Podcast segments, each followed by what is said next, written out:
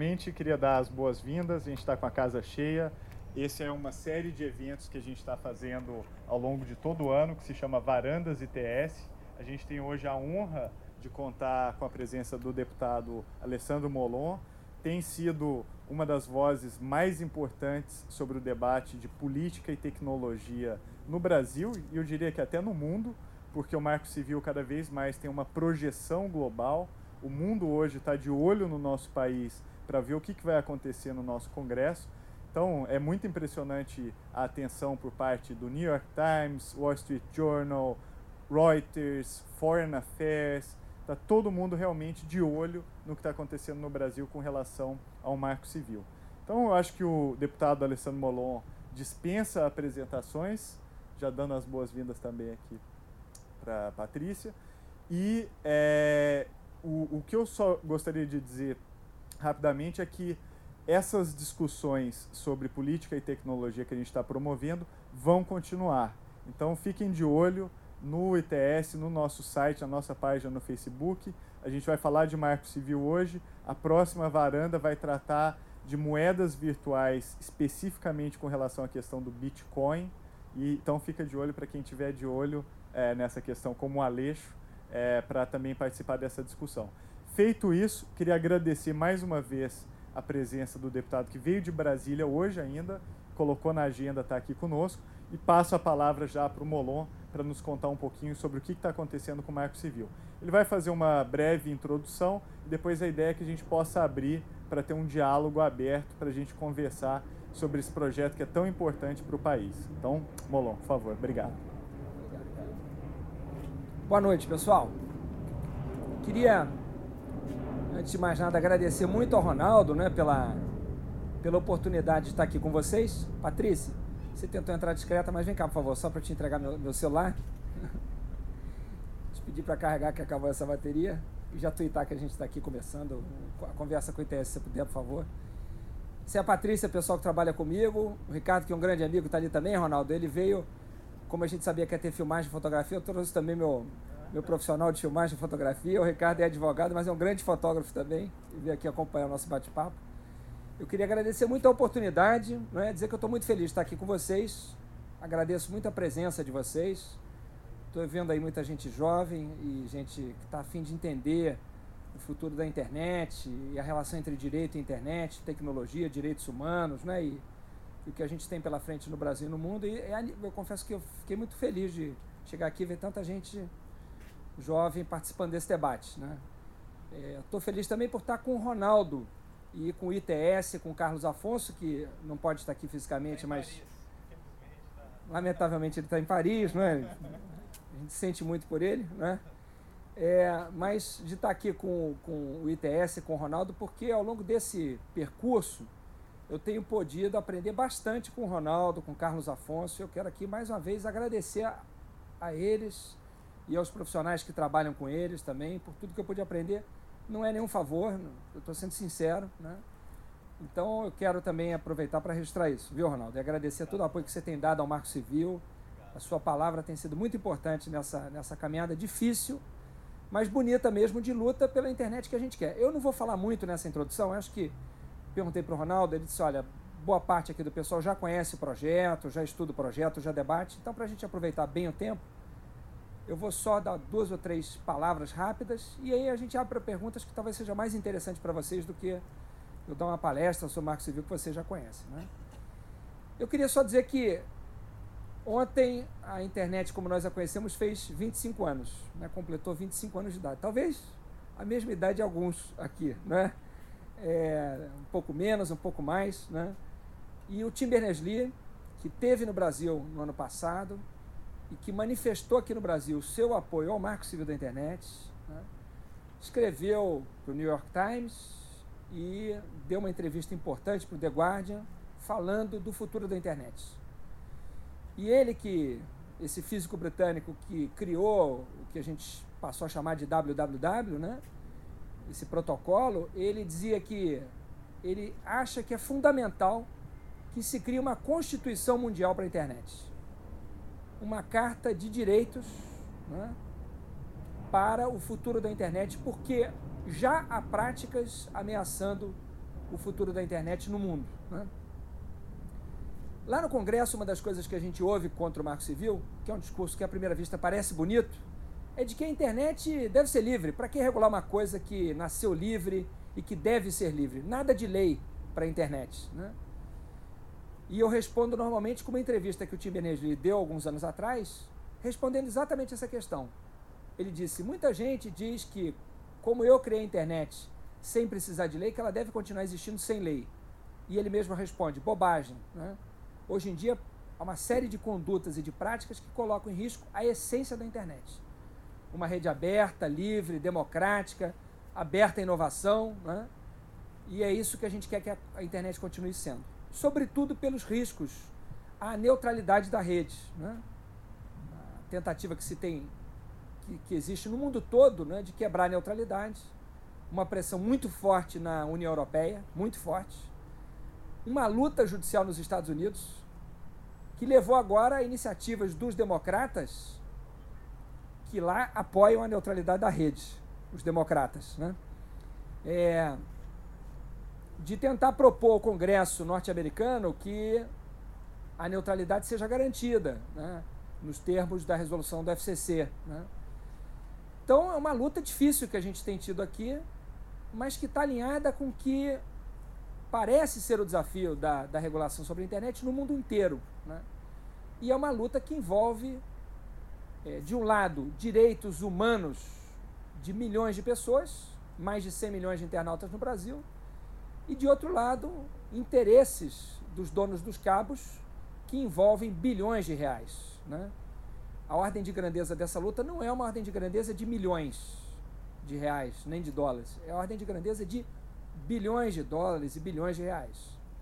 Prova disso foi uma matéria publicada no Globo de domingo que mostrou o tamanho da remessa de lucros desses provedores de conexão para suas matrizes fora do Brasil. Só uma delas arremeteu no ano passado 13 bi. Né? Enquanto isso, dizem que se a neutralidade da rede for garantida, é impossível investir em infraestrutura, porque os lucros estão muito apertados. Né? Esse é o argumento contra a neutralidade da rede. Né? Garanti-la significa exigir dos provedores de conexão um investimento que eles não têm capacidade de suportar. Os números mostram o contrário. Né? Em que pé nós estamos? Né? Bom, nós estamos, do ponto de vista político, né, num momento muito delicado é, dessa legislatura, talvez o momento mais delicado dessa legislatura. Então, o ambiente político está muito conturbado na Câmara dos Deputados. Essa semana que nós estamos terminando foi certamente, nesse sentido, a pior semana desses quatro anos, dessa legislatura. Então, isso representa uma grande ameaça para o projeto.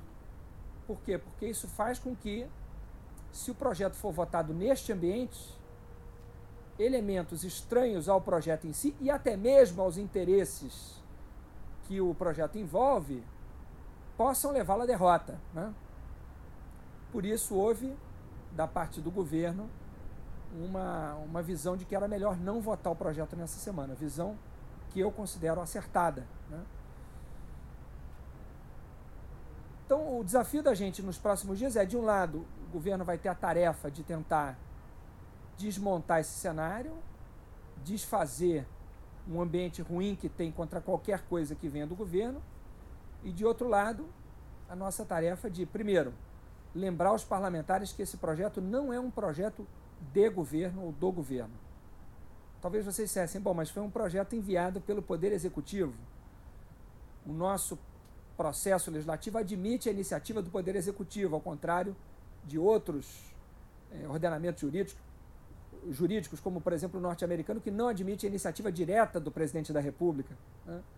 Você sabe que lá, por exemplo, o Obamacare é um, traduzido num projeto de lei que não é assinado pelo Obama, porque o Obama não pode mandar o projeto para a Câmara. Características de outros sistemas jurídicos, outras maneiras de, de pensar a separação de poderes. Aqui no Brasil é permitida essa iniciativa legislativa do Executivo. Só que esse projeto que veio para a Câmara não é um projeto do Poder Executivo. não foi criado pelo Poder Executivo, foi criado pela sociedade brasileira. Foi enviado pelo Poder Executivo a partir, primeiro, de um processo de construção entre Ministério da Justiça e Fundação Getúlio Vargas, né? É, um instituto, inclusive, que o, que o Ronaldo é, dirigiu durante bom tempo, que preparou o anteprojeto, colocou em consulta pública e que recebeu milhares de contribuições. E que foi modificado a partir desses milhares de contribuições. Foi mandado para a Câmara. Aí eu fui designado relator da comissão especial que deveria analisá-lo. Nós colocamos novamente em consulta pública esse projeto. E depois de colocar esse projeto novamente em consulta pública, modificamos novamente o projeto. Depois, percebendo a tentativa que se faria de isolamento do meu relatório dentro da Câmara, eu procurei todas as bancadas de todos os partidos. Quase todas me receberam. Uma não quis me receber e outras eventualmente não tiveram tanto interesse, mas sobretudo uma grande bancada não quis fazer um diálogo comigo. Todas as outras, inclusive da oposição, tem PSDB, PPS, Solidariedade. Eu estive com os deputados dessas bancadas, recebi sugestões, incorporei sugestões que eu entendia que aprimoravam o projeto, outras que eu achava que poderiam até ser discutidas mais à frente, por uma questão de construção política coletiva, foi importante incluir. Né? Retiramos com isso argumentos de que a aprovação do relatório original, do jeito que estava, poderia facilitar a prática de crimes na internet. Né? Então procuramos também responder a todas essas questões. Apresentamos um texto que, no final do ano passado, tinha o apoio de praticamente todos os partidos da casa. E no início desse ano, o ambiente político se deteriorou. O PMDB é contra o meu relatório, vai trabalhar para derrotar o meu relatório. E, nesse momento, tem o apoio de outros partidos, não pelo Marco Civil em si, mas por outras questões que envolvem participação no governo, eleições futuras, emendas parlamentares, entre tantas outras coisas. O desafio da gente é lembrar os parlamentares que, primeiro, se a oposição votar contra o projeto para derrotar o governo, vai estar demonstrando uma pequenez política inimaginável. Não vai derrotar o governo, vai derrotar 100 milhões de pessoas. Não vai derrotar 100 milhões de pessoas, vai derrotar 200 milhões de pessoas, porque 100 milhões nós somos hoje na internet. Mas nós queremos que a inclusão digital avance. Daqui a pouco seremos 120, 130, 150 milhões de pessoas. Então, aprovar um projeto que quebra a neutralidade, que é o que representa a emenda aglutinativa do PMDB apresentada como alternativa ao meu relatório, significa colocar em risco o futuro da internet no Brasil. E não só no Brasil. Porque como o Brasil, o que acontece no Brasil repercute fortemente, como o Ronaldo dizia, no mundo, em especial na América Latina, um resultado ruim aqui pode contaminar outros países, né? Esse, inclusive, é o temor de grandes empresas que não gostam do, do meu relatório, por causa da neutralidade. Não gostam pelas qualidades, né? porque claro que a gente tem defeitos, às vezes erra, né?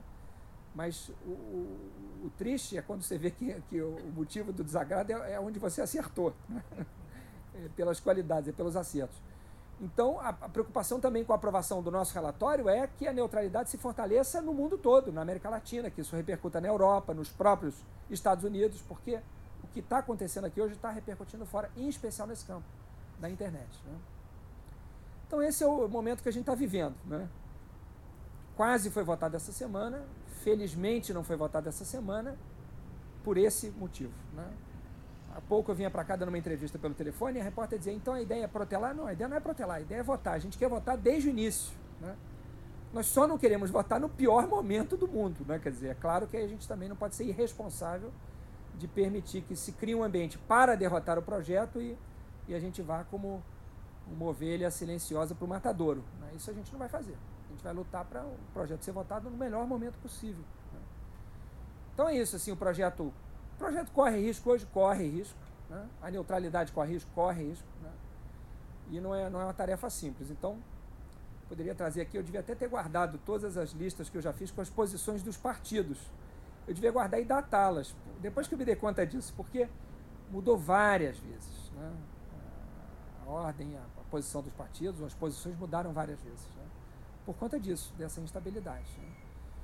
Então é isso, assim, um, um apelo para que estou à disposição das perguntas, vou parar por aqui de falar para responder as perguntas de vocês. Agora, eu queria deixar desde já esse apelo para que a gente é, procure mobilizar através da rede todo mundo que a gente puder no parlamento para votar a favor do Marco Civil e para desfazer essa ideia de que o Marco Civil é do governo e que, portanto, quem é contra o governo deve derrotá-lo. Eu digo para os deputados de oposição, para os líderes, e digo isso abertamente: quem é de oposição, é claro que quem está na oposição deve fazer oposição. Né? É claro que, se quiser derrotar o governo, tem todo o direito de derrotar o governo, mas não numa causa em que quem vai perder é o país. Há outras posições políticas em que uma derrota ao governo dá o efeito que a oposição quer para a sociedade, na opinião pública, na imprensa, mas que não faz 100 milhões de vítimas. Né? Então acho que esse é o desafio da gente, é, desfazer isso. E durante todo esse trabalho eu tenho procurado desfazer isso, né? quer dizer, não apresentar o projeto como um projeto do governo, porque de fato ele não é. Ele é um projeto da sociedade. Por isso, tem uma campanha também já correndo aí na internet em que a sociedade diz o Marco Civil é nosso. O Marco Civil é da sociedade que construiu, são dos, inter, é dos internautas. Né? Então esse é o desafio da gente. Bom, eu paro por aqui, estou à disposição das perguntas de vocês sobre quaisquer temas que vocês é, queiram perguntar a respeito do Marco Civil ou de qualquer outra coisa, mas enfim, de preferência o Marco Civil, né? É, para tirar as dúvidas que eu puder tirar de vocês, tá bem? Obrigado pela atenção. Vamos passar palavra para vocês. Obrigado. Molon, eu vou ser egoísta e vou fazer a primeira pergunta. Pedindo desculpas já. É, eu queria saber o seguinte: a gente está com algumas campanhas, você mencionou essa do Marco Civil é, da sociedade, não é um projeto só do governo. E tem campanhas também, por exemplo, como a do Meu Rio, inclusive está aqui o Miguel Lago, com é, outras pessoas do Meu Rio também, que estão mandando e-mail para os deputados, inclusive foram 20, e-mail, 20 mil e-mails enviados aos líderes de partidos, não foi isso? E também a campanha da Avaz, que está agora com mais de 320 mil é, assinaturas. Eu queria saber, assim, essas campanhas influenciam, são importantes, e o que mais pode ser feito além dessas campanhas que, que já estão em curso? Aliás, fazendo uma observação, poucas pautas no Brasil hoje são capazes de gerar 300 mil assinaturas em três dias. Eu acho que não, não tem muitas pautas hoje no país com essa capacidade. Então, isso chega ao Congresso, é, é percebido lá, ou a coisa é tão distante, Brasília tão longe, que é, mesmo esse tipo de, de questão de mobilização não, não tem impacto. O que, que, que é a percepção sobre isso e o que, que pode ser feito mais? Bom, obrigado, Ronaldo. Eu queria aproveitar a sua pergunta para agradecer ao Miguel e a todo o pessoal do Meu Rio, né? Você esteve lá com a gente também essa semana, participando, pela mobilização que vocês fizeram. Tem sido muito importante, né? Acho que foi a primeira campanha é, de massa que começou pela internet dessa forma, de mandar e-mail, de chegar. Depois veio a do Avaz, que é muito boa também, né? Mas um agradecimento especial a vocês. E a campanha do Meu Rio tem uma, uma coisa muito importante, que ela também foi compartilhada por pessoas que são muito vistas na internet e fora dela, né? como por exemplo Marcelo Tais, né? como por exemplo Gregório do Vivier e tantas outras pessoas. Então isso e o Gregório do Vivier e o Porta dos Fundos são um bom exemplo do, do prejuízo que seria para a gente perder a neutralidade. Né? Olha que barato que é essa história de uma internet que permite que de repente quem não era tão conhecido se torne um fenômeno pelo seu talento com um preço de entrada, digamos assim, muito baixo. Quer dizer, sendo muito fácil divulgar para o mundo o que você faz, para o país o que você faz. Né? Porta dos Fundos é um exemplo disso. Né? É, isso não existirá se a gente perder a neutralidade. Porque para alguém ser assistido e começar a ser muito assistido, vai ter que pagar muito caro. Vai ser muito difícil crescer na internet sem neutralidade. Né? Mas voltando à pergunta, então repercute muito, os e-mails enchem as caixas postais, a caixa postal é muito pequena lá da Câmara, então isso daí faz com que eles tenham que esvaziar e toda hora, bastou esvaziar, ela enche de novo, né? Então isso é muito importante porque a pessoa não consegue se esquecer do assunto, né? E alguns talvez digam, mas não é o parlamentar que abre. Claro que não é o parlamentar que abre, mas alguém abre e se houver um mínimo de juízo, a pessoa diz para o parlamentar que está chegando muita mensagem sobre algum tema. Né? Não sou eu que abro o e-mail do meu gabinete lá, o, o e-mail institucional do gabinete, mas quando chega muito pedido sobre alguma coisa, sobre uma matéria, claro que a pessoa que abre diz, olha, chegaram X mensagens sobre esse tema aqui, parece que é um tema que está chamando a atenção das pessoas, vamos estudar isso melhor. Né? Então isso é uma campanha muito importante. Né? Eu queria aproveitar a sua pergunta para dizer também, Miguel, que se a gente conseguir levar alguma dessas pessoas lá na semana que vem, seria muito, muito, muito importante. Muito importante. Por quê? Porque isso tem um impacto grande no Congresso também. Né?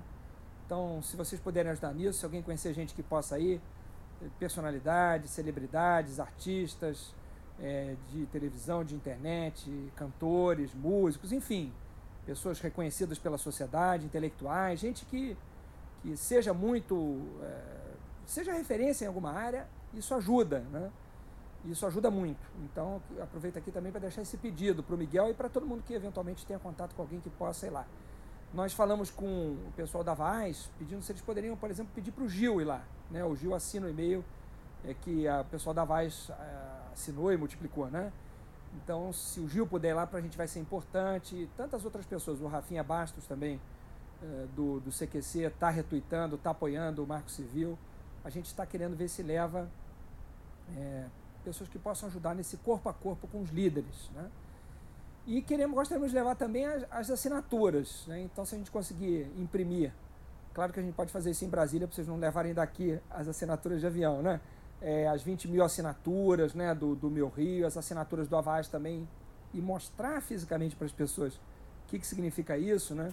Eu acho que também pode ser muito importante, embora a gente não saiba ainda se vai votar na semana que vem ou não, vai depender desse ambiente que eu estou mencionando. Mas ajuda muito, né? ajuda muito. Outra coisa que ajuda é twittar e provocar, no bom sentido da palavra, os parlamentares no Facebook, por exemplo, né? nos seus perfis nas redes sociais. Né? Dizendo, olha, eu quero o Marco Civil, eu quero que você vote no Marco Civil. Né? Porque esse ano é muito delicado, esse ano de eleições. Né?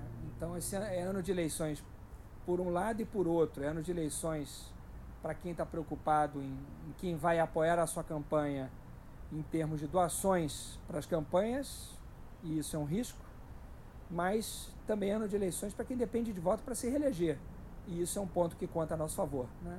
A nossa causa é a causa das pessoas, não é a causa dos cifrões. Né? Então isso coloca desafios por um lado, mas também coloca uma força por outro, que é essa força da sociedade, que quando se faz ouvir, vem separada. Né? O voto secreto acabou no Congresso por conta das manifestações do ano passado, que aliás também só foram possíveis naquele volume por causa da internet.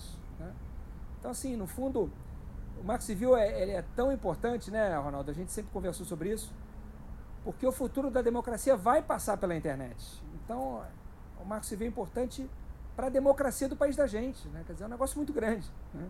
Não pode estar submetido aos interesses financeiros de uns poucos aí que querem controlar isso para aumentar os, os valores das suas ações no fim do ano, né?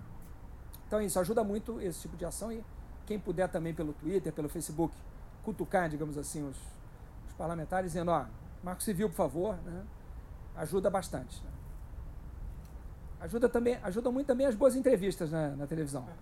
As pessoas explicam que aquilo é correto, né? Porque sendo uma coisa técnica, é, o meu testemunho é sempre um testemunho de alguma, de alguma forma é, posicionado, né? Quer dizer, toda vez que eu explico e que eu digo alguma coisa, as pessoas ouvem, mas ouvem houve um relator da matéria. Quando um professor, um pesquisador, né? Não fica de pé que eu vou te devolver o microfone, eu estou falando de você mesmo, né?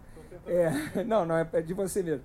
É, explica que não, que, que, que, por exemplo, a regulamentação das exceções da neutralidade, quando se coloca que é por decreto, não é para permitir interferência do governo na internet, ao contrário. Isso foi um pedido da sociedade civil para tirar da Anatel essa regulamentação, é isso. Né? Então, quando se diz, não, é bem intencionado, não é mal intencionado, né?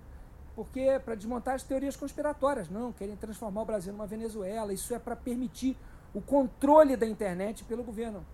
Tem gente dizendo isso, a gente precisa dizer, não, não é isso. É por isso, por isso, por isso. Né? Como a gente não tem nada a esconder, né? a gente não está fazendo nada de escuso, quanto mais debate, mais explicação, mais clareza, melhor. E aí, agradecer também a sua posição pública em defesa do projeto e as explicações que você vem dando. Né? Obrigado, Molon. É, bom, agora sim, não vou ser mais egoísta, vou abrir para perguntas. Gustavo, depois. Oi, deputado Molon, boa noite. Eu sou Gustavo do Instituto Igarapé. É, eu tenho duas perguntas, mas vou fazer uma, aí o senhor pode responder. Se eu tiver tempo, eu faço outra só para. Pode fazer direto? Tá. Uh, bom, a primeira que eu queria falar é quais são as suas expectativas para o evento NET Mundial de alto nível que vai acontecer em São Paulo em abril. Uh, isso em dois possíveis cenários, um com aprovação do Marco Civil e outro sem aprovação. Qual vai ser isso? Qual vai ser o impacto disso na imagem do Brasil para o mundo? E a segunda, que é um, um pouquinho mais uma questão um pouquinho mais cabeluda, que é com relação ao Marco Civil do jeito que ele vem sendo que ele vem sendo desenvolvido que o caso Snowden ele trouxe questões técnicas e políticas de segurança cibernética para o Marco Civil, que não era uma questão muito aparente, né, inicialmente, né, e por ser um projeto de lei com maior visibilidade, que tratava sobre governança da internet. Uh, só que aí eu queria saber, dentro do Congresso, como que andam as discussões sobre segurança e defesa cibernética para o Brasil de um jeito mais amplo? Porque só espionagem, proteção de dados não é todo o espectro, não, não, não é coberto, não cobre todo o espectro né, de ameaças cibernéticas e nem medidas que podem ser feitas para mitigar os riscos. Então eu queria saber qual que é a visão do Congresso sobre isso, que o Brasil não tem ainda uma estratégia ampla nacional sobre segurança e defesa cibernética e a articulação com os atores implicados, o Ministério da Defesa, a DECIC, a, a BIM, o Centro de Defesa Cibernética do Exército, enfim, essas são as suas perguntas. Bom, Gustavo, primeiro em relação à primeira, é, realmente, assim, o que vai ser o evento aqui em abril e a participação do Brasil, a liderança que o Brasil pode exercer nele, depende muito da aprovação do Marco Civil ou não. Na verdade, eu queria acrescentar um terceiro cenário mais sombrio aos dois que você fez. Né? Você perguntou com aprovação e sem aprovação. Tem um cenário pior que é com a aprovação de um anti-marco civil, que é a emenda aglutinativa do líder do PMDB, né? que legaliza a quebra da neutralidade. Então, o cenário ideal é a gente aprovar o Marco Civil com neutralidade. Um cenário que não é o ideal é não, ter vota, não termos votado até lá o Marco Civil, né? ele ainda não ter sido aprovado, que não é o, o ideal, mas não é o pior dos mundos, e o pior dos mundos que é aprovar um projeto na Câmara que quebre a neutralidade, porque é isso que a emenda aglutinativa número 1 um faz. Né? Cria a, regras que permitem legalmente a quebra da neutralidade. Aí mesmo que, por exemplo, a Anatel quisesse garantir a neutralidade, não poderia, porque nós vamos ter em lei a previsão de quebra de neutralidade, a permissão. Né? Eu acho que, por outro lado, quer dizer, a própria entrevista do, do Tim Berners-Lee lá no The Guardian vem apontando na direção de uma governança mundial da internet mais equilibrada, multiparticipativa, tanto, de vários, tanto do ponto de vista dos países quanto dos atores que atuam na internet. Bastante parecido com o que a gente vê aqui no Brasil é, que é o CGI.br. Né? O CGI é um exemplo de, de uma boa prática de governança da internet, né? um exemplo para o Brasil e para o mundo do que pode ser feito em termos de é, multiparticipação, né? de, de, de, de múltiplos atores que ajudam a pensar a governança da internet. Um desses elementos é, portanto, uma internet menos americana e mais mundial. Né? Eu acho que esse pode ser um resultado. O papel que o Brasil vai jogar nesse evento vai depender muito do nosso dever de casa. Então é, é uma pena que num contexto tão importante para o mundo, né, questões menores estejam impedindo o Brasil de chegar falando bem num evento como esse. Né? Tem coisas enormes sendo discutidas e o que está impedindo, às vezes, são coisas tão pequenas, tão mesquinhas. Né? Você fica triste por cogitar a possibilidade da gente ir para esse evento de forma menos importante ou com menos destaque do que a gente poderia ir se a gente tivesse aprovado. Se a gente aprovar, mesmo que seja só na Câmara, o marco civil até lá, eu acho que a gente chega com a cabeça mais erguida, falando mais grosso lá no evento. Né? Então, acho que a gente pode ter um bom resultado. Vai depender do Congresso. Né? E vai depender da gente mostrar para o Congresso que não pode jogar esse, essa bela coisa que a gente está construindo no Brasil fora por conta de interesses menores. Né?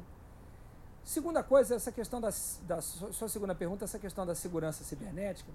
Na outra, antes de, de, de aliás, quando eu estava respondendo a pergunta do Ronaldo ainda, eu não sei se eu terminei a, a, o raciocínio que eu estava fazendo sobre o voto aberto. Né? O voto aberto só passou no Congresso por conta da pressão popular. Então, essa mesma pressão pode levar à aprovação do Marco Civil se a gente conseguir, levar, le, conseguir levar isso adiante né, até o dia da votação. Mas voltando à sua segunda pergunta, essa questão da segurança cibernética é muito incipiente a reflexão no Congresso sobre isso. Né? Você tem razão. esse escândalo trouxe para o Marco Civil elementos que não estavam originalmente dele. Né? É, eu, em uma série de momentos, ponderei que talvez algumas das medidas que a gente já esteja discutindo, talvez fosse melhor discutir no projeto de lei de proteção de dados pessoais. Né? No entanto, o ambiente político às vezes te obriga a tratar de temas que você não gostaria de tratar, tratar naquele momento necessariamente, mas o parlamento ele também não está fora da sociedade, fora do tempo. Né? Outro exemplo disso é o artigo que prevê a remoção de conteúdo de pornografia de vingança, cuja redação nós estamos aperfeiçoando. Né? É, foi feita uma sugestão de modificação que me parece mais do que razoável para evitar que quem não tenha sido vítima da pornografia de vingança não possa representar pela retirada do material, a não ser que seja representante legal da vítima. Essa que foi sempre a nossa intenção. Né? Mas por que esse artigo entra? Entra porque duas meninas se mataram uh, no fim do ano passado. Uma menina de 17 e outra de 16 anos. Né? É inevitável que, diante disso, a bancada feminina no Congresso, por exemplo, peça alguma coisa rápida sobre isso. Né? Então, aproveito também para tocar nesse assunto, porque eu sei que esse é um assunto que alguns se perguntaram sobre a conveniência de tratar disso ali. Bom, realmente não tinha sido pensado. Né? É, talvez pudéssemos tratar disso tudo em outro momento, mas a realidade vai te obrigando a responder. Né? E se vocês me perguntarem, bom, e se o Marco Civil ficar mais seis meses lá sem ser votado? Talvez outros assuntos se imponham, né? porque a realidade vai mudando e, e as perguntas vão sendo feitas, os parlamentares vão pedindo, mas e esse caso? Né? Não é como responder, não, isso a gente não trata porque a gente começou a falar disso antes. Daqui a dois anos a gente vai tratar disso. Não é possível responder dessa forma. Né? Então, é, de fato, esse, esse assunto entrou. O ideal é que não tivesse entrado, mas você tem toda a razão, não basta discutir armazenamento de dados. Né? Vai muito além disso, né? quer dizer, vai dos roteadores que a gente usa ao software que é usado. Né? Eu relato um projeto que está na CCJ da Câmara e que a gente não avançou ainda por conta do Marco Civil, para não misturar os debates, que é um projeto que aponta na direção do uso preferencial de software aberto, né, de código aberto, no poder público. Né? E a gente fica impressionado ao ver, sobretudo, a reação das pessoas quando a gente diz: olha, a gente quer usar software de fonte aberta para não usar software proprietário, da mesma forma que a Casa Branca não usa, o Pentágono não usa, a CIA não usa. Aí todo mundo toma um susto. Não, mas não é da empresa A, B ou C, né, que são americanas? Não, não é. Né? Justamente por causa dos riscos, da, das backdoors assim por diante. Né? Então, só para citar um exemplo, isso é uma discussão incipiente no Brasil ainda, a gente está atrasado nessa discussão. Né? Deputado, primeiro, muito obrigado, não só não, todo o trabalho que você já vem fazendo em muitos temas, e principalmente nesse aí do marco é, legal da internet.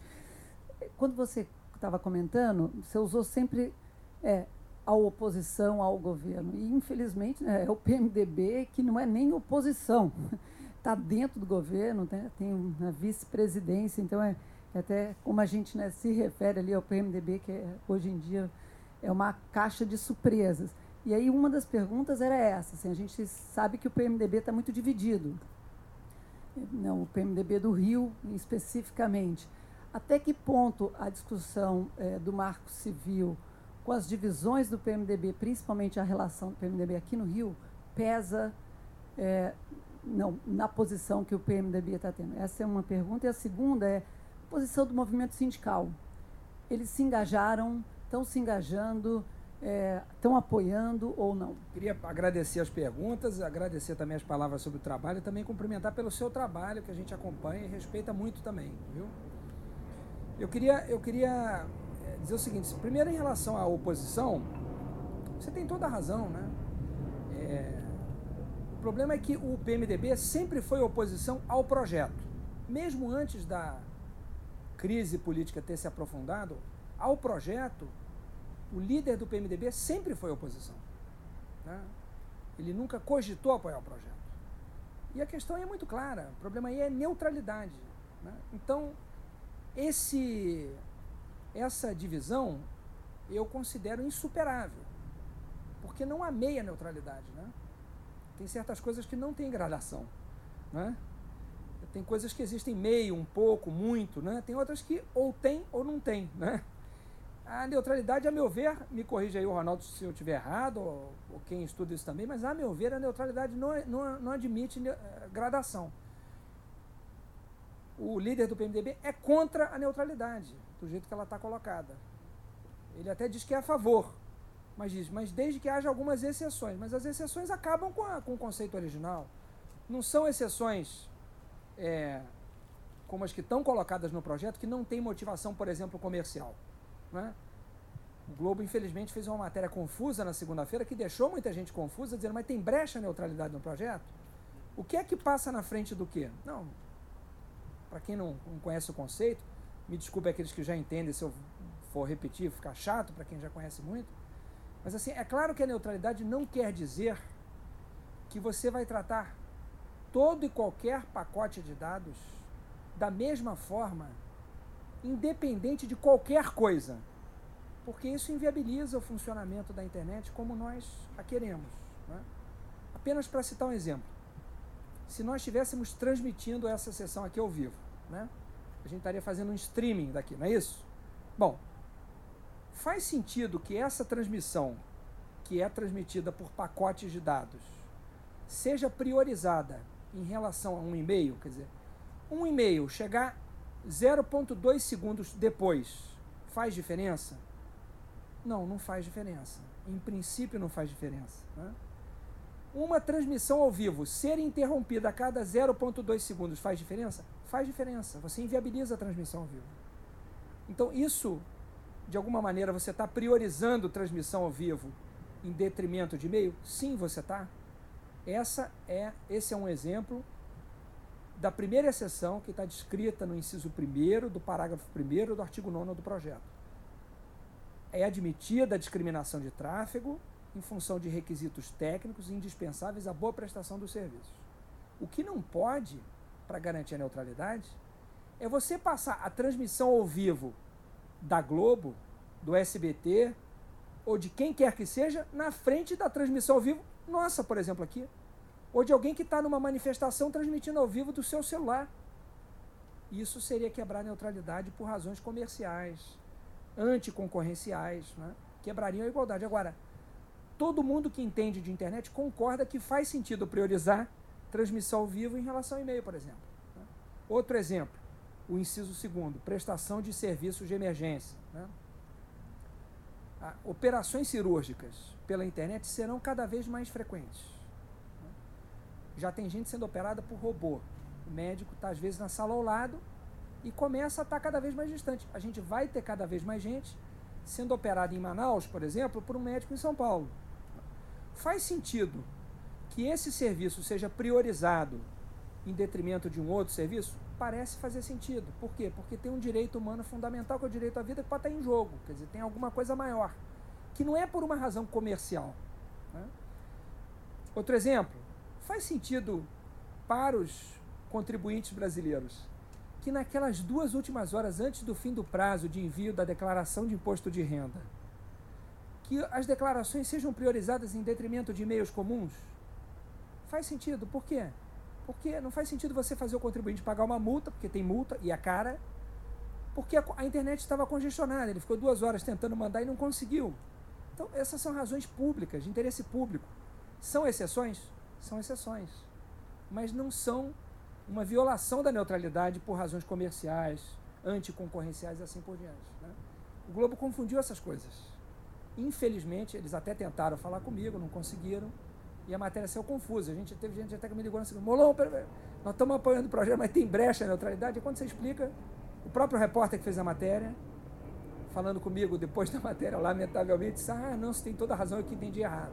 Mas enfim, às vezes é isso, né?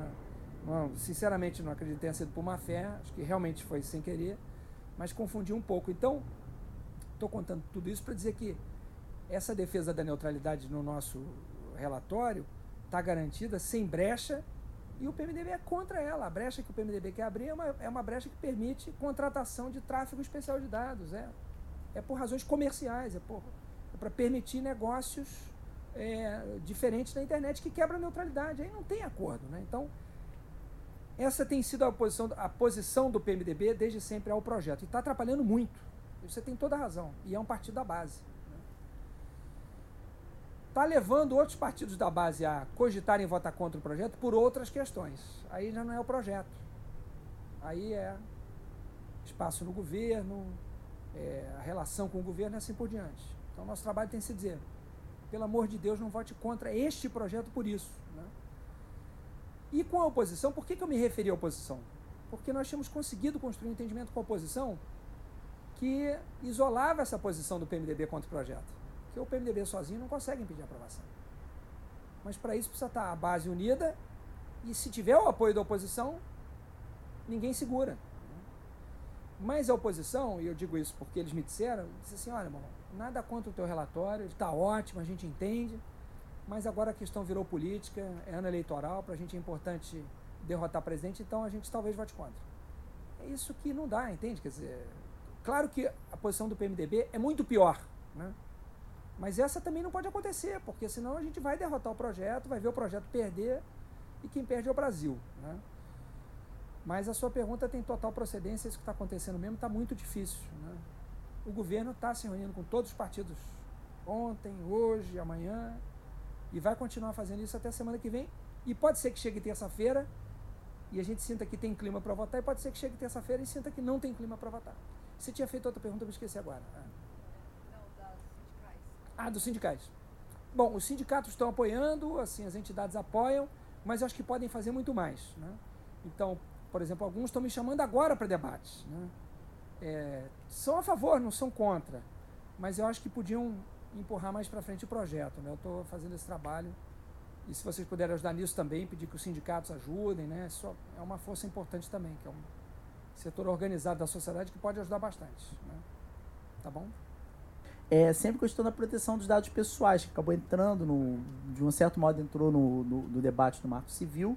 E a minha dúvida é se dentro desse debate político, onde hoje me parece bastante claro que é, se tornou uma discussão política, além de ser uma discussão comercial, que me parece, posso estar enganado, mas parece claramente, a não ser que existam outros entes envolvidos, mas parece claramente que é o interesse de empresas de telefonia, provedores de acesso tenham, através de alguns partidos políticos, conseguido disseminar essa, é, essa visão de que isso teria um modelo de negócio não atrativo para eles, que haveria uma outra possibilidade de lucro, posso estar enganado, não sei se essa visão é correta, mas volto a, a indagar se existe hoje, se, se desde a da última versão do marco até agora, se o debate de proteção de dado pessoal foi levantado novamente, se chegou a ser realmente cogitado de deixar realmente isso para lá para o anteprojeto de dados pessoais, ou se aquela parte que estava sendo é, anexada tende a continuar.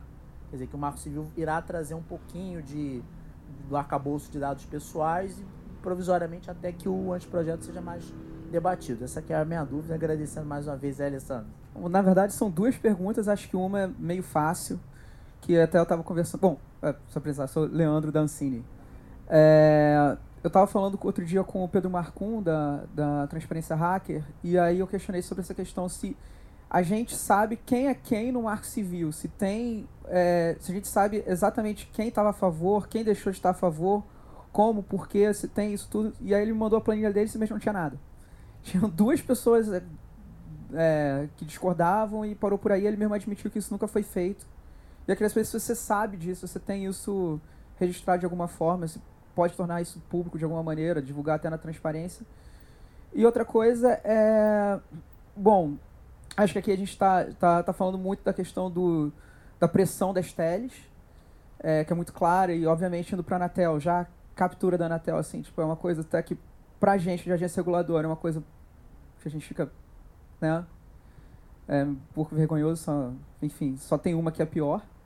E aí a minha pergunta é, é tudo bem, a gente existem esses, esses players, mas e os geradores de conteúdo da internet, principalmente os estrangeiros, tipo, não existe, não existiu ainda manifestação do Google, do Netflix, de Spotify que seja, assim, se, se teve, qual foi, se não, qual, como é que eles poderiam fazer isso? Que eu acredito que eles são a favor da, da neutralidade. Bom, muito obrigado. Vou responder primeiro ao Dirceu, depois ao Leandro, seguindo a ordem então. Então, Dirceu, primeiro em relação à questão de dados pessoais, aquilo que a gente incluiu está mantido. Né? Então o projeto avança bastante é, na proteção de dados pessoais é, no âmbito da internet, né, por, por razões óbvias. E eu acho que essa foi uma das maiores contribuições que a Câmara dos Deputados está dando ao projeto. Por quê? Porque, primeiro, nós fizemos isso antes do escândalo de espionagem. Isso é que eu acho, primeiro, mais bacana. Né? Quer dizer, a gente não começou a tratar dessa questão de proteção de dados eh, depois do, de meados do ano passado. A gente começou a discutir isso lá atrás. Por quê? Porque, primeiro, esse é um debate que eu acho que a gente precisa começar a fazer no Brasil. Eu acho que o Brasil está atrasado na, na concepção da importância disso. Né? É, incrível, mas a gente ouve lá no parlamento dizendo, ah, e daí que os americanos bisbilhotam a minha vida? Não estou preocupado. Melhor aqueles bisbilhotam que alguém aqui do Brasil. Quer dizer, é uma visão é, tão tacanha, né? Quer dizer, de, de, de privacidade, né? Oi? Não, pois é, o Disseu diz até países como Honduras têm tem lei de proteção de dados pessoais, aqui não tem, nós não temos nada, né? Então, a gente avança nesse sentido. Essa foi uma das razões também de reação dos provedores de conexão, porque nós temos uma forte vedação à guarda de dados de navegação por provedores de conexão, e isso é uma das fontes de receitas que eles têm hoje, né? quer dizer, guardar, analisar e vender a nossa navegação sem que a gente saiba. Tinha uma empresa operando aqui no Brasil que foi proibida de operar na Inglaterra, veio para o Brasil e começou a operar aqui, com dois provedores de conexão, gravando, analisando e vendendo a nossa navegação, que sem que sequer a gente saiba, ninguém nunca soube é, que isso estava sendo feito. Né?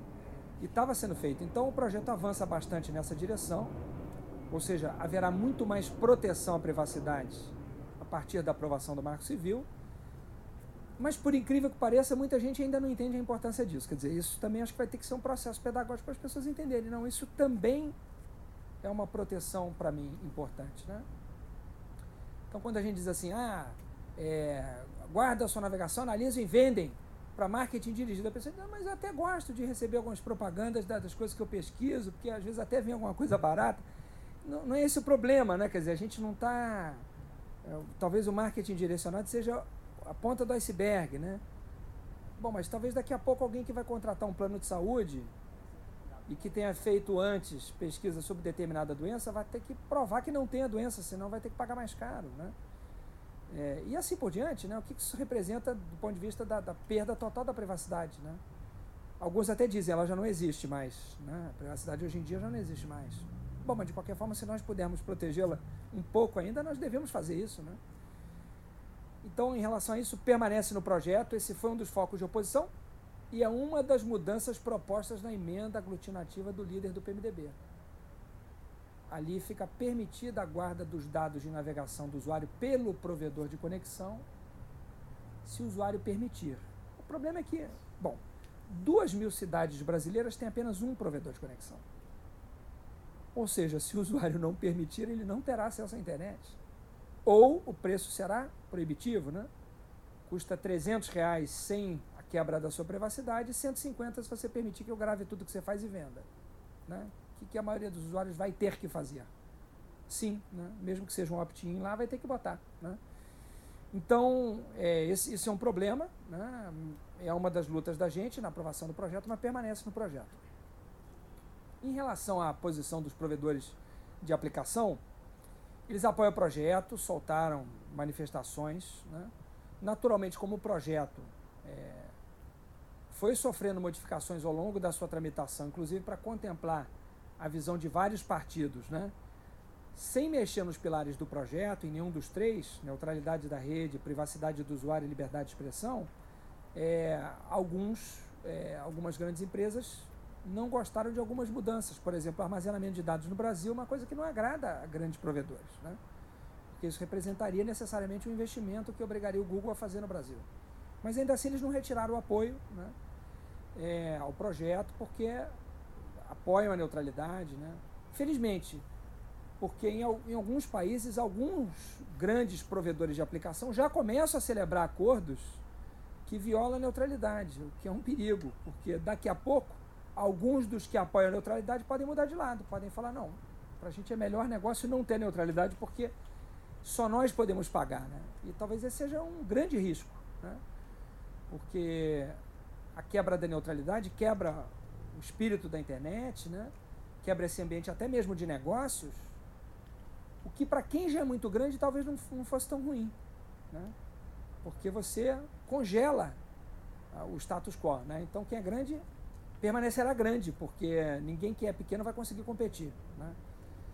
Esse aqui é o, o, um risco que a gente corre. Mas por hora, felizmente, isso ainda não ocorreu aqui, né? no sentido deles mudarem de lado ou apoiarem outra, outra visão de neutralidade. Apoiam a neutralidade, apoiam o projeto, mas também a própria maneira deles manifestarem isso é diferente da de outros atores. Né? A maneira deles apoiarem o Marco Civil felizmente até é diferente da de outros atores, eu me refiro sobretudo a alguns que são contra o Marco Civil. Né? A maneira de atuar dentro do Congresso é diferente. Né? Então, talvez vocês pensem, bom, tem gigantes de um lado contra o projeto porque são contra a neutralidade, mas pelo menos há gigantes de outro lado que são a favor da neutralidade. São gigantes, mas que jogam diferentes. O que depõe até a favor dos gigantes que são a favor da neutralidade. Né? Mas a prática é diferente. Então, nesse sentido, o jogo nem sempre fica equilibrado dentro do Congresso. Muito obrigado por estar se empenhando dessa maneira lá em Brasília. Deve estar sendo uma complicação danada. Não queria estar no seu lugar, então agradeço. Né? É, mas realmente o trabalho que você tem feito é inacreditável e, e todos nós trabalhamos com internet e, e, com ativismo na internet, a gente precisa da neutralidade para sobreviver, senão realmente o Meu Rio, a Vaz, entre outras organizações, acabam. Né? Não, não faz nem sentido mais a gente continuar.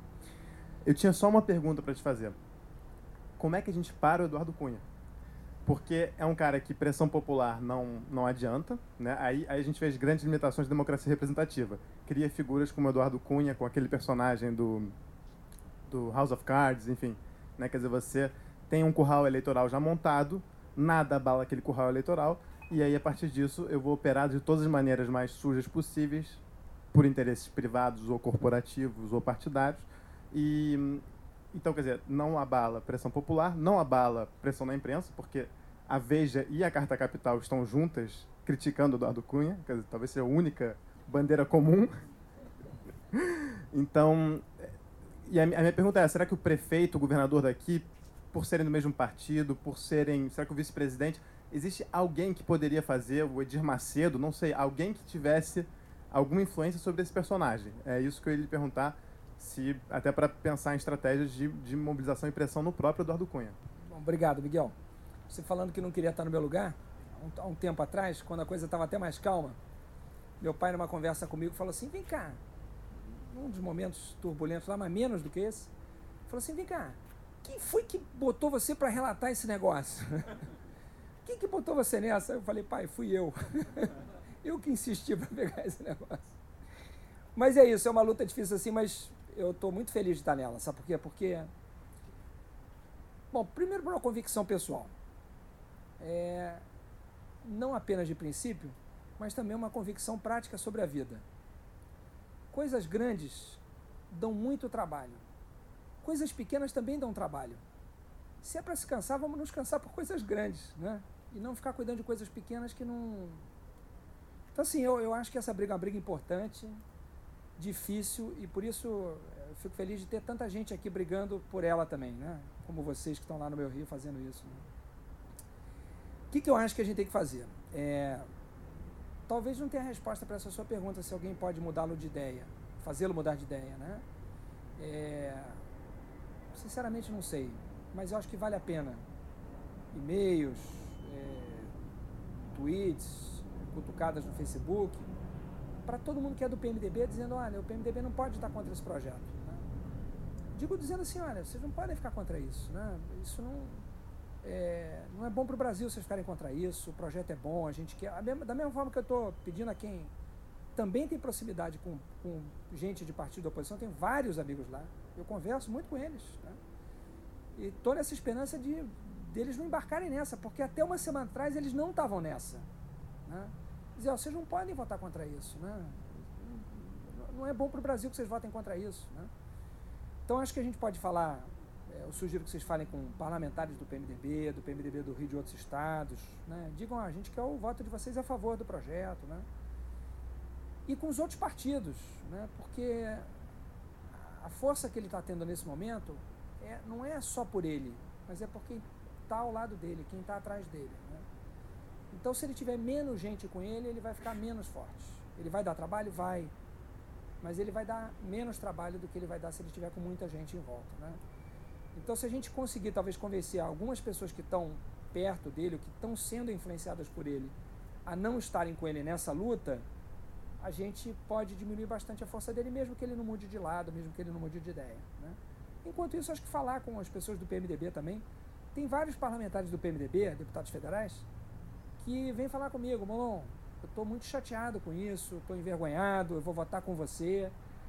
Então é difícil para eles também a situação, né? Então talvez dar força a esses parlamentares do PMDB ou, ou, dar, ou provocar todos para que votem a favor do projeto, talvez seja uma boa coisa também, né?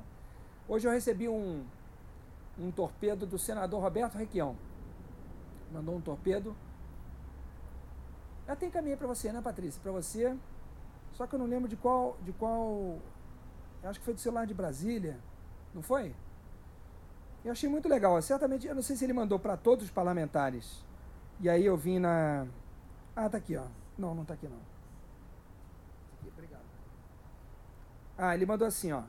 Eu recebi também, mas eu não sei qual foi a, lista dele, né? Se ele mandou só para os do PMDB e mandou uma cópia para mim, para eu saber, ou se mandou para todos os deputados da casa, não sei como é que foi. Mas ele mandou assim, ó. Rede neutra, liberdade de expressão, democracia e privacidade. Isso é o marco civil da internet. Deputado, não falte para com o Brasil. Senador Requião. Mas é um senador do PMDB que mandou para os deputados pelo menos do PMDB, certamente ele mandou, o apoio dele ao Marco Civil. Foi muito legal, né? Então, se a gente puder estimular que outras pessoas do PMDB façam isso, ver, por exemplo, uma pessoa que tem tudo para fazer isso, eu não conversei pessoalmente com ele ainda. O senador Pedro Simon, por exemplo, né? Eu conversei muito com o senador Aloysio Nunes, que é o líder da bancada do PSDB no Senado. Ele apoia a neutralidade. E quando eu percebi que o PSDB estava sendo tentado a mudar de lado, eu procurei o senador Aloysio, Falei, senador, por favor, não deixa a sua bancada sair do, do lado da gente, não, que é importante o PSDB estar junto. E eu sempre citei muito a Luísio nas entrevistas que eu dei para desfazer esse negócio, porque eu nunca quis dar o projeto. Eu sou do PT, mas eu nunca quis tratar o projeto como projeto do PT, porque ele não é do PT, ele é do Brasil, é da sociedade brasileira, né? E o Aloysio sempre foi muito parceiro nisso, o senador Aloysio. Né? Então também as pessoas do PSDB, do DEM, do PPS, do Solidariedade, outros outros partidos da base aí, vocês puderem ajudar a provocar, é bom, é importante, né? Então é isso que eu, que eu recomendo. Né? Na verdade, a minha pergunta é repetir a pergunta de outra pessoa antes, que ele perguntou se existia uma lista, alguma coisa onde as pessoas. Pois é, por isso que eu. Desculpa, eu esqueci de responder isso, Leandro. Eu, eu me penitenciei, como eu estava dizendo há pouco, por não ter guardado as listas da, das posições dos partidos, né? Porque elas foram mudando.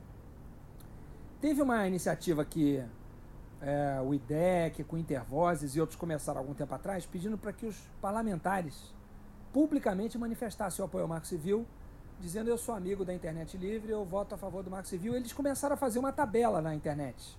Né? Estava numa página, não lembro qual é a página que estava. E isso lamentavelmente parou. E eu acho que isso precisa ser retomado realmente. Né? Porque sabe o que, que acontece? Você falou, ah, outras, alguém falou, não, ah, quem é contra, maldosamente que, que eles fazem? O projeto é muito técnico, como ele lamentavelmente tem que ser. Não dá para falar de internet sem falar de provedor de conexão, provedor de aplicação. Né?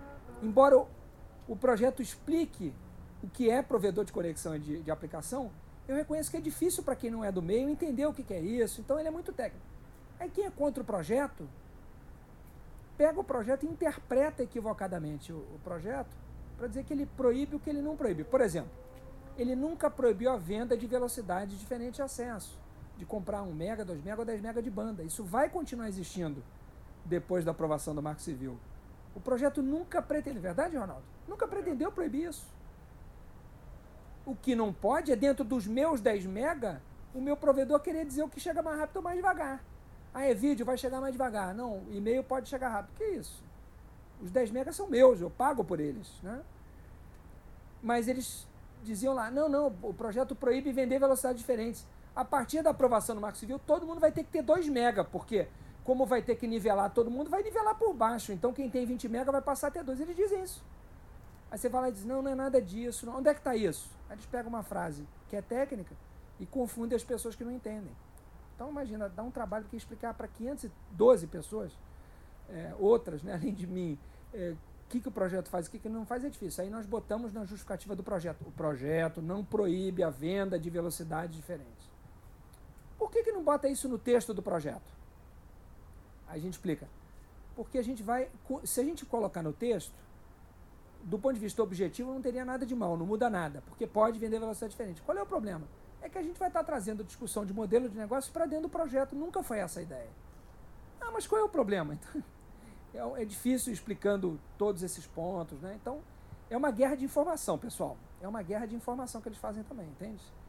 É, dizem que o fato de ter regulamentação por decreto é para permitir o intervencionismo. Gente, pessoal, a regulamentação de uma lei acontecerá. Estando ela prevista ou não, haverá regulamentação. Nós estamos dizendo que é por decreto para evitar que seja pela Anatel. Vocês preferem que seja pela Anatel? Não, mas não é bom botar decreto. Fica difícil até discutir, entende? Porque você diz, bom. De forma que eu vou propor, na semana que vem, embora eu acho que provavelmente não vai ser aceita a minha proposta, que se se quiser fazer uma conversa sobre o projeto, eu vou propor ao presidente, presidente, não tem problema.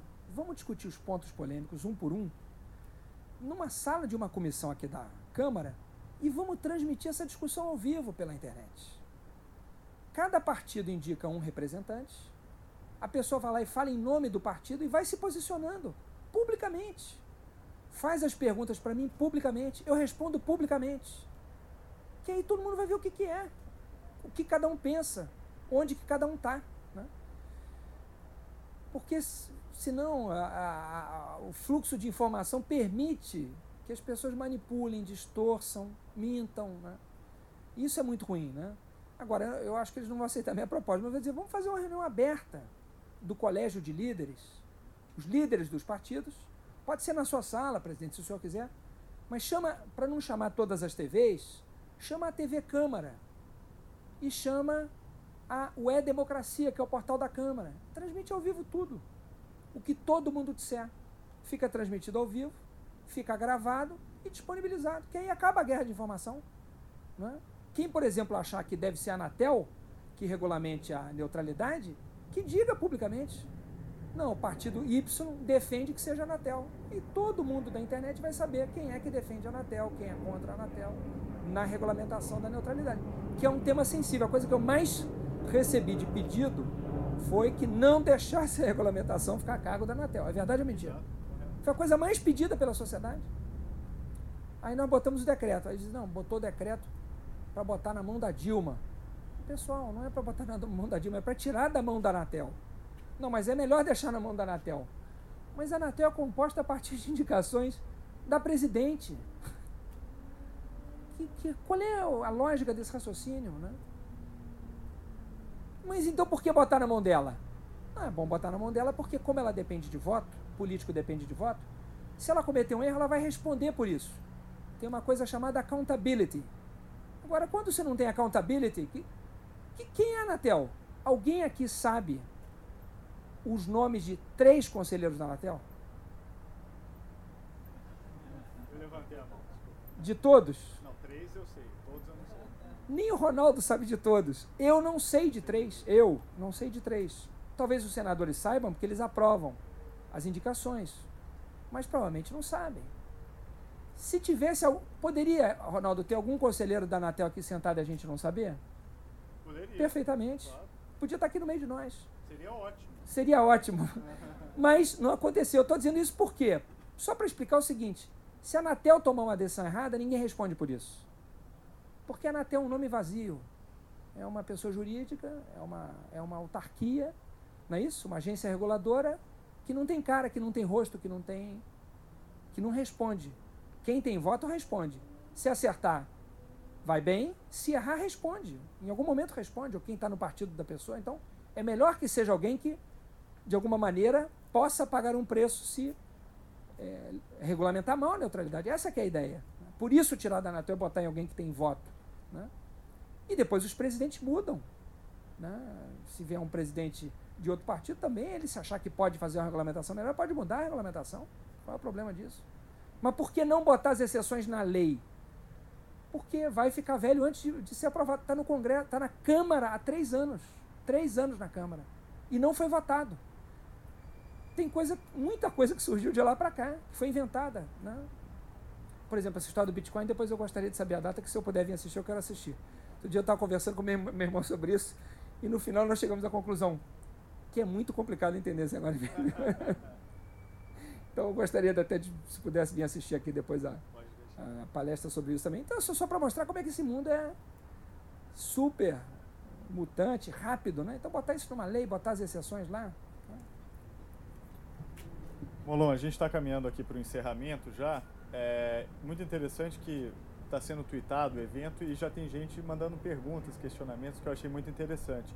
Então, só para encerrar, é, tem um, uma mensagem que diz aqui o seguinte: inacreditável esse novo projeto do PMDB. Molon poderia explicar um pouco a situação, o que é esse projeto? Aí termina falando bando de. Aí eu não vou continuar porque. É, mas é uma. É muito interessante. Então as pessoas estão acompanhando mesmo. Eu acho que isso é. O Marco Civil está dando uma aula de democracia para muita gente que não sabia nem como funcionava. O, o, o, é incrível como o Marco Civil está apresentando como é que a democracia funciona, inclusive nos seus defeitos, e está ajudando, inclusive, no aperfeiçoamento do debate democrático. Se essa reunião de líderes, a portas abertas, acontecer no Palácio do Planalto, é, em que as pessoas falem publicamente, debatam esse assunto, é, isso é incrível, é um momento histórico. Então eu espero que essa proposta seja aceita. Isso é bom para as instituições, cria um precedente que eu acho que é incrível. E eu acho que mostra, escancara ali como é que a democracia funciona. Então, para além de tudo, eu acho que o projeto ele tem um efeito de, de construção institucional que é brilhante. Então, só para, se você puder contar um pouquinho do que está acontecendo, o que, que o PMDB fez e qual é esse novo projeto dele, eu acho que é interessante também para o pessoal saber. Obrigado, Ronaldo. Essa ideia de fazer a reunião a portas abertas, só para esclarecer, seria na presidência da Câmara mesmo, ah, na sala da presidência da Câmara. Não, poderia ser, mas a Câmara se sentiria atropelada. Então, façamos na presidência da Câmara mesmo, mas a ideia é essa, transmitida ao vivo, né? Para quem quiser acompanhar, acompanhar, né? Eu acho também que o Marco Civil é um marco no processo legislativo brasileiro e eu diria até mundial. E eu posso elogiar porque não é mérito meu. Eu peguei o projeto quando ele já chegou na Câmara. Mas o processo de construção dele é, é referência, por exemplo, na Europa, em vários países, né? desde o Partido do Futuro lá do Manuel Castro, que cita o Marco Civil na página do Partido Marco Civil Brasileiro, como exemplo de processo legislativo participativo. Né? Eu acho também que isso vai mudar. E, no fundo, você tem razão, quer dizer, até os problemas que o Marco Civil vem enfrentando servem para jogar luz na Câmara, na, na democracia brasileira, nos seus limites. Né? Eu acho que você tem toda a razão nisso também. Né? eu vou destacar alguns pontos dessa emenda aglutinativa. No nosso. Quando, quando veio essa história de que o Marco Civil proibiria a venda de velocidades diferentes, para deixar claro que isso não acontecia sem trazer modelo de negócio para dentro do Marco Civil, nós acrescentamos um inciso dizendo que é princípio do uso da internet no, Brasil a liberdade dos modelos de negócios, desde que não conflitem com os princípios estabelecidos neste, nesta lei ou nesse projeto por exemplo, a neutralidade. Então, pode ter liberdade de modelo de negócio? Pode. Mas não um modelo de negócio que viole a neutralidade. Ou seja, que diga que você só pode usar os seus 10 MB para e-mail e não para vídeo, por exemplo. Esse modelo de negócio não pode, porque violaria um princípio do projeto que é a neutralidade. Na emenda aglutinativa do líder do PMDB, tá. É princípio do uso da internet no Brasil a liberdade dos modelos de negócio. Falta só o desde que não conflitem com os princípios do projeto. Ou seja, pode modelo de negócio que viole a neutralidade da rede, por exemplo. Né? Um exemplo de mudança. Outro exemplo, ele prevê que a regulamentação da neutralidade será feita pela Anatel. Explicitamente, ele bota lá, Anatel. Outro exemplo, ele acrescenta um parágrafo 4 artigo 9 dizendo que é admitida a contratação de condições especiais de tráfego na internet. Ou seja, ele diz que existe a neutralidade, mas depois diz, mas pode contratar é, uma condição especial de tráfego. Né? Então, seria mais ou menos como a gente dizer que no trânsito todo mundo tem que respeitar a, a fila né, e, e a ordem do, dos carros, mas quem tiver muito dinheiro pode alugar uma sirene, e aí todo mundo tem que abrir para o carro passar. Né? Ou Mercedes, Volvo e BMWs têm direito a uma sirene, porque como pagam IPVA mais caro, eles podem passar na frente de todo mundo. Lamento se você não pode comprar um desses carros, né? Você um dia vai chegar, né? Vai chegar, tenha certeza disso. Tenha esperança e paciência que um dia você chega lá. É, e eu poderia citar outros exemplos aqui. Ah, outro exemplo, outra mudança que ele faz é essa possibilidade de guarda de dados de navegação pelos provedores de conexão. Então, só essas quatro mudanças, né? A liberdade de modelo de negócios violando a neutralidade, a regulamentação pela Anatel, a possibilidade de contratação de condições especiais de tráfego e a possibilidade de guarda de dados de navegação pelos provedores de conexão, acho que só isso é ruim o bastante para a gente ter que lutar com todas as forças para evitar que isso seja aprovado. Né?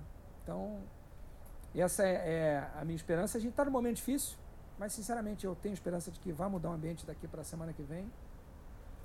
Vamos apostar na mobilização. Se vocês puderem ajudar a fazer esse mapeamento, quem sabe o, o Meu Rio ou outra iniciativa que eventualmente esteja aqui participando não começa a fazer essa tabela de quem é, diz que vai votar a favor do Marco Civil, né, e começa a, provocar os parlamentares para se posicionarem publicamente, talvez isso seja uma medida que a gente possa tomar daqui para lá para criar também um compromisso e ao mesmo tempo um constrangimento para quem não responder, né? Porque quem não responde é, vai recebendo cada vez mais e-mails ou tweets ou não sei o que e vai sendo obrigado a, a tomar uma posição, né? Nós encerramos de perguntas, é isso? Encerramos. Então queria aproveitar só para agradecer a atenção de vocês e pedir todo o apoio aí nessa, nessa, nessa próxima etapa. Eu não vou dizer nessa reta final, porque eu não sei se a gente está na reta final, mas enfim, nos próximos passos que vocês possam ajudar a gente, mobilizar e falar com as pessoas. Se tiverem dúvidas, por favor, nos escrevam. A gente fez, o Ronaldo, uns videozinhos que a gente vai soltar nesse fim de semana, explicando alguns desses pontos do Marco Civil. Se vocês puderem ajudar a divulgar, retweetar é, e compartilhar, enfim, por aí, para a gente, para quem quiser saber o que, que é, a gente fez respondendo às dúvidas. Então, quando dizem que tem intervenção do governo, a gente diz não tem por isso, por isso, por isso, é isso, isso, isso. Pra, né? Tem exceção à neutralidade? Não, as exceções são essas e essas só, né? aquela de prestação de serviço de emergência, de requisitos técnicos indispensáveis à boa prestação de serviço, mas não nenhuma brecha comercial, para lá, blá, blá. Então a gente tem uns vídeos fazendo, se vocês puderem ajudar a divulgar, acho que também é uma boa. Né, Patrícia? Não sei se você lembra de mais alguma coisa que a gente possa pedir de ajuda ao pessoal. Aproveita para pedir que a gente está precisando de ajuda. Não, a gente quer tirar o pessoal que está do lado dele, porque porque quem, quem tiver com essa outra posição está errando e está prejudicando o Brasil. Né? Então é isso, ó, mais uma vez ao ITS, muito obrigado, viu, Ronaldo? E a você, ao Carlos Afonso, toda a equipe aí. Meu agradecimento do fundo do coração a vocês todos aí pela, pela paciência e por terem vindo aqui me ouvir, tá? Obrigado.